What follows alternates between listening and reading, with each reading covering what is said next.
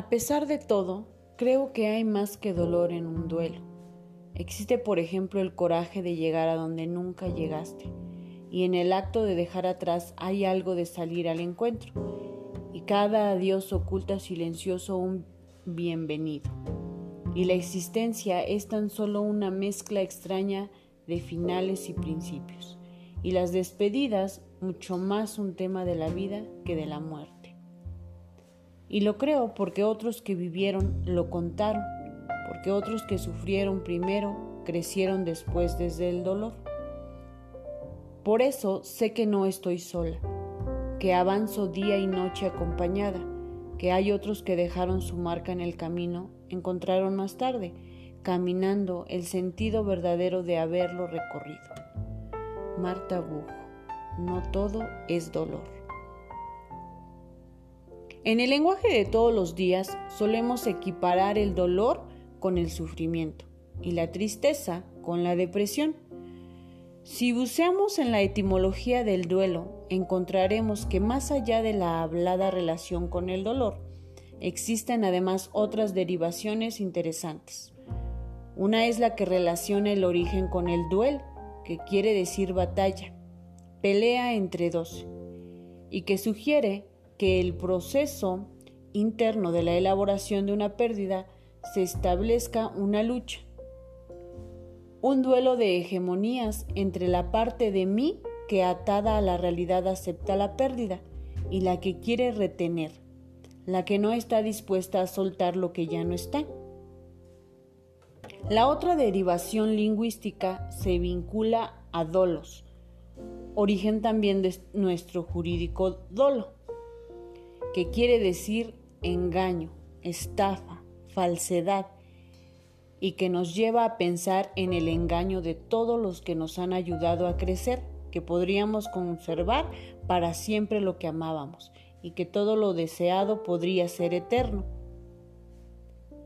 Veámonos desde este punto. Duelo. Dolor igual a pena. Duelo. Duelo. Guerra como enfrentamiento entre dos partes. Duelo dolo, engaño de la eternidad. Vamos a recorrer este camino poniendo el acento en la vinculación del duelo con el dolor por lo perdido, pero no olvidemos que una guerra sucede en nuestro interior y que el abandono de los buenos es el que quiere aceptar que lo ausente ya no está. No olvidemos que transitamos este camino soportando la frustrada decepción de confirmar que la infantil creencia de las cosas eternas se ha estrellado contra la realidad de una muerte. Vamos a hablar por ahora de un duelo normal, dejando el duelo patológico para más adelante. Asociamos inevitablemente la palabra duelo con la muerte, pero voy a repetir muchas veces que el proceso de elaboración de un duelo sucede, o mejor dicho, sería bueno que sucediera, frente a cualquier pérdida, definiendo como vivencia penosa la situación interna frente a lo que ya no está. Es decir, un duelo puede generarse también a partir de una acción voluntaria, como decidir mudarme o dejar a alguien, y también desde hecho ineludible como el paso del tiempo por ejemplo. Frente a la vivencia de la pérdida, el proceso de duelo se establece para poder seguir adelante en nuestro camino, para poder superar la ausencia. Pero en este camino, que es el de las lágrimas, se nos presenta también algunos senderos que nos alejan del final. Uno es un supuesto atajo, otro es un desvío que conduce a una vía muerta. Veámoslo así. Camino de las lágrimas. Hay una curva de negación. Directamente el camino de las lágrimas nos lleva al dolor, más tristeza, más superación. Por otro lado, tenemos camino de las lágrimas y en dirección hacia abajo, sufrimiento. ¿Cuál de estos tres vértices elegimos? La curva donde está la negación la flecha hacia abajo que nos lleva al sufrimiento o el camino recto y directo que nos lleva al dolor, la tristeza o la superación. Tres maneras de recorrer el camino frente a la pérdida, pero no existe más que un camino saludable, el del proceso de elaboración del duelo normal. La negación de la pérdida es un intento de autoprotección contra el dolor y contra la fantasía de sufrir. Si bien es cierto que, como veremos, una etapa normal del recorrido puede incluir un momento de bloqueo de la realidad desagradable, lo consideramos un desvío cuando la persona se estanca en esta etapa y sigue negando la pérdida más allá de los primeros días. La negación es una forma de fuga, un vano intento de huida de doloroso. Y digo vano porque la negación nos lleva al punto de la pérdida. No resuelve nuestra pérdida, solo la posterga y apuesta a que lo podamos hacer eternamente. El negador vive en un mundo de ficción, donde lo perdido todavía no se fue, donde el muerto vive, donde lo que pasó nunca pasó. No es el mundo mágico donde todo se resolvió felizmente, sino la realidad detenida en el momento en que todo estaba por comenzar. El universo congelado un instante antes de eternamente de lo que hubiera preferido no enterarme. El desvío hacia el sufrimiento, en cambio, es la decisión de no seguir avanzando. Es una especie de pacto con la realidad que conjuga una mayor dolor ante la posibilidad de tener que soltar lo perdido y mi deseo de no soltar nunca. Y entonces nos detenemos y nos apegamos a lo que se fue, instalándonos en el lugar del sufrimiento. Sufrir es cronificar el dolor, es transformar un momento en un estado, es apegar el recuerdo de lo que lloro para no dejar de llorarlo, para no olvidarlo, para no renunciar a eso, para no soltarlo aunque el precio sea mi sufrimiento, una misteriosa lealtad con los ausentes. En este sentido, el sufrimiento siempre es enfermo, es como volverse adicto al malestar, es como evitar lo peor elegido lo peor. El sufrimiento es racional, aunque no sea inteligente, induce a la parálisis, es estruendoso, exhibicionista, quiere permanecer y necesita testigos. El dolor, en cambio, es silencioso, solitario, implica aceptación, estar en contacto con lo que sentimos, con la carencia y con el vacío que dejó lo ausente. El sufrimiento pregunta por qué, aunque sabe que ninguna respuesta lo conformará, para el dolor, en cambio, se acabaron las preguntas. El proceso de duelo siempre nos deja solos, impotentes, descentrados, irresponsables, pero sobre todo tristes. El dolor conecta con un sentimiento, la tristeza, una emoción normal y saludable, aunque displacentera porque significa extrañar lo perdido. Aunque la tristeza puede generar una crisis, permite luego que uno vuelva a estar completo, que suceda el cambio, que la vida continúe en todo su esplendor. La más importante diferencia entre uno y otro es que el dolor siempre tiene un final, en cambio el sufrimiento podría no terminar nunca. La manera en que podría perpetuarse es desembocando en una enfermedad llamada comúnmente depresión. Pero si no queda suficientemente claro, depresión no es tristeza y el uso popular indistinto es un gran error y una fuente de dañinos malos entendidos. La depresión es una enfermedad de la naturaleza psicológica que si bien incluye un trastorno del estado de ánimo, excede con mucho ese síntoma. Partiendo del significado de depresión, como pozo, hundimiento, agujero, presión hacia abajo o aplastamiento, entenderemos la enfermedad como una disminución energética global que se manifiesta como falta de voluntad, ausencia de iniciativa o falta de ganas de hacer cosas, trabajos, actividades, etc. En la afectividad se expresa como tristeza, vacío existencial, culpa, sensación de soledad. En la mente se crean pensamientos, acrecentamiento de pensamientos cada vez más dominantes de inseguridad y de temor.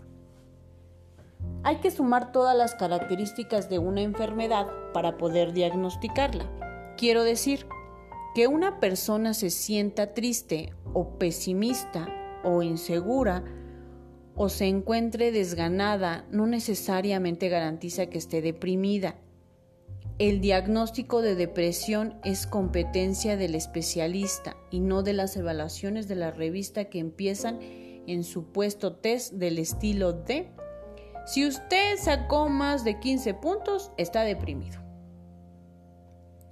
Entre muchas otras cosas, porque también se puede estar deprimido sin padecer ninguno de los síntomas clásicos de la depresión. Según sus causas, las depresiones se suelen dividir en externas e internas. ¿Cuáles son esas causas externas? Las desilusiones afectivas, los conflictos interpersonales, la marginación o aislamiento por parte de otras personas, la jubilación, los problemas económicos, la muerte de un ser querido, un fracaso matrimonial, etc. La mayoría de estas depresiones, el factor desencadenante aparece para sumarse a otros hechos del paciente, no tan circunstanciales, baja capacidad de frustración, miedos patológicos, preocupaciones prolongadas, pesimismo, tensión nerviosa, fobia social, tendencia al aislamiento, la soledad, personalidad dependiente, fuerte añoranza del pasado, rigidez de pensamiento y por supuesto duelo patológico. Los deprimidos tienden a deformar sus experiencias, a malinterpretar acontecimientos tomándolos como fracasos personales. Exageran generalizando y tienden a hacer predicciones negativas del futuro. Conocer estas causas puede servirnos como ayuda para salir de una depresión o como previsión si no se está en ella, porque la clave para solucionar el problema se encuentra en el nivel de comprensión y de cambio en la forma de encarar estas vivencias. Si el individuo deprimido pudiera mejorar lo que opina de sí mismo, del mundo, de sus propios pensamientos, si no olvidara practicar algunas actividades físicas y centrara la atención en comunicarse con personas más optimistas y escucharlos atentamente, si escuchara, por ejemplo, a Mozart, asintiera a cursos, desarrollara su creatividad e intentar ser más útil a la sociedad o a la que pertenece. Podríamos decir sin duda que ha mejorado su pronóstico y por ende su futuro. Un paso más allá de la depresión podríamos hallar aún la melancolía. En 1917, Freud comparaba el duelo con la melancolía, porque en ambos casos existe un estado de ánimo profundamente doloroso, una cesación del interés por el mundo exterior, la cancelación de la capacidad de amar, la inhibición de todas las funciones psíquicas. La diferencia entre ambas es que es la melancolía existe además una pérdida del sentimiento de sí. Dicho de otra forma, en el duelo es el mundo el que se muestra empobrecido mientras que la melancolía es además el propio yo del sujeto el que está vacío, devaluado, despreciable y aún más invadido por una visión del futuro llena de expectativas negativas. El melancólico está seguro de que su sufrimiento continuará indefinidamente.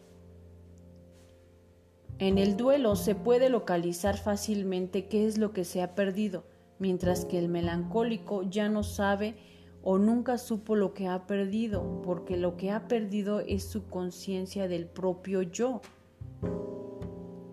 De alguna manera los duelos patológicos nos conectan con lo que ocurre con la melancolía.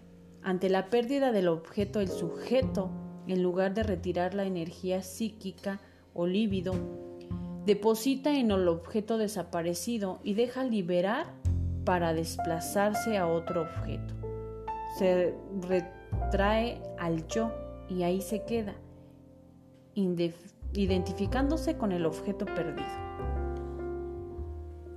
Freud dice que la angustia es la reacción ante el peligro que se supone para la integridad del sujeto de la pérdida del objeto, mientras que el dolor y la tristeza son la verdadera reacción ante el examen de la realidad que me priva de algo. Cada tipo de pérdida implica experimentar algún tipo de privación y las reacciones suelen ser en varias áreas, psicológicas, físicas, sociales, emocionales y espirituales. Las reacciones psicológicas pueden incluir rabia, culpa, ansiedad o miedo. Las reacciones físicas incluyen dificultad al dormir, cambio en el apetito, quejas somáticas o enfermedades. Las reacciones de tipo social incluyen los sentimientos experimentados al tener que cuidar de otros en la familia, el deseo de ver o no a determinados amigos o familiares, el deseo de regresar al trabajo. Las reacciones emocionales pueden redundar en extrañar, recordar, llorar o patalear como un niño. Las reacciones espirituales pueden incluir el cuestionamiento de la fe, la búsqueda de nuevos referentes religiosos, el religioso o vivencia de búsquedas mágicas de contacto con el pasado. La respuesta cultural en el caso de la muerte de alguien, por ejemplo, es diferente en cada tiempo y en cada lugar. Hay reglas, costumbres y rituales para enfrentar la pérdida de un ser querido, que son determinados por la sociedad y la forma eh, o la parte integral de la ceremonia del duelo. Pero a pesar de las diferencias, en cualquier entorno en el proceso del duelo normal induce a liberarse de algunos lazos con las personas fallecidas lo cual es indispensable para reintegrar al que queda al ambiente en donde las personas ya no están y construir nuevas relaciones para conseguir reajustarse a la vida normal. Estas actividades requieren mucha energía física y emocional y es común ver a personas que experimenten una fatiga abrumadora. Este agotamiento no debe caratularse de depresión, porque muchas veces es una vivencia transitoria en un duelo absolutamente normal.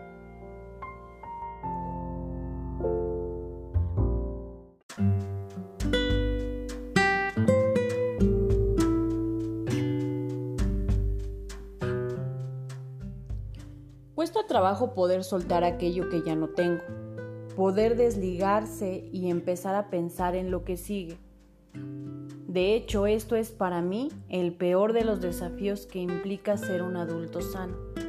Saber que puedo afrontar la pérdida de cualquier cosa. Este es el coraje. Esta es la fortaleza de la madurez. Saber que puedo afrontar todo lo que me pase.